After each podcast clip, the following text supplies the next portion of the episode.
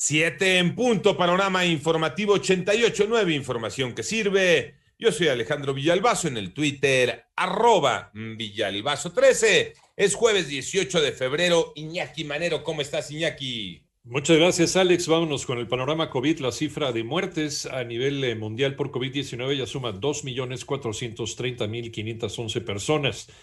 Mientras la cifra global de casos, 109.921.312. De estos se habrían recuperado 61.893.878 personas. China acusó hoy jueves a los países desarrollados de acaparar grandes cantidades de vacunas contra COVID y criticó lo que considera una creciente desigualdad en la distribución de las dosis en las naciones en desarrollo. Dice la Organización Mundial de la Salud, hay países, hay más de 50 países que no han tenido acceso a una sola vacuna. ¿Cómo van los números de la pandemia en México? Moni Barrera. La Secretaría de Salud informó que ya se notificaron 2.013.563 casos confirmados de COVID en el país y más de 177.000 defunciones. Y aunque ya se aplicaron más de un millón de vacunas, tanto de Pfizer como de AstraZeneca, a personal médico, profesores de Campeche y adultos mayores en diversas entidades, en breve podrían llegar las vacunas de Rusia. Es una buena noticia. Recibimos ya la factura de Sputnik. Ya la recibimos. Tanto la factura global, que es 12 millones de esquemas de tratamiento de precaución de dos dosis,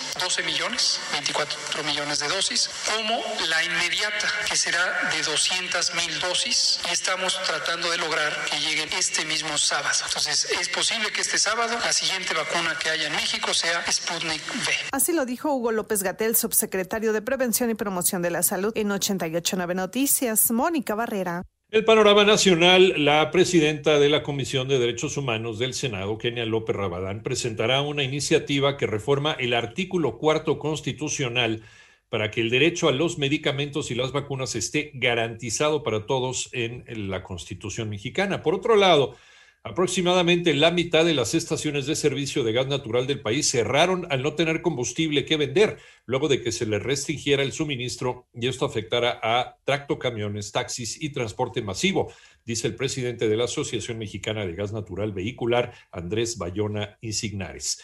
En tanto, elementos del grupo Beta del Instituto Nacional de Migración recuperaron el cuerpo de una mujer de origen venezolano que se ahogó intentando cruzar el río Bravo hacia los Estados Unidos en Piedras Negras, Coahuila. Durante el mes pasado se registró un incremento en las cifras del secuestro. Manuel Hernández. Durante enero, el secuestro mostró un incremento de 7.5% comparado con diciembre, al registrarse 85 carpetas de investigación, mientras que las víctimas incrementaron un 32.2% al pasar de 93 a 123. Dio a conocer Isabel Miranda de Gualas, presidenta de Alto al Secuestro. Detalló que estas cifras no reflejan la realidad, ya que en 39 entidades el 57.7% de las víctimas de secuestro no fueron consideradas como tal, ya que las autoridades no iniciaron la carpeta de investigación correspondiente. Este es una situación anómala, es una alerta, es un foco rojo, el que más de la mitad de los delitos de secuestro de víctimas que padecieron el delito de secuestro en nuestro país no queden registrados bajo una carpeta de investigación. En 88.9 Noticias, Manuel Hernández.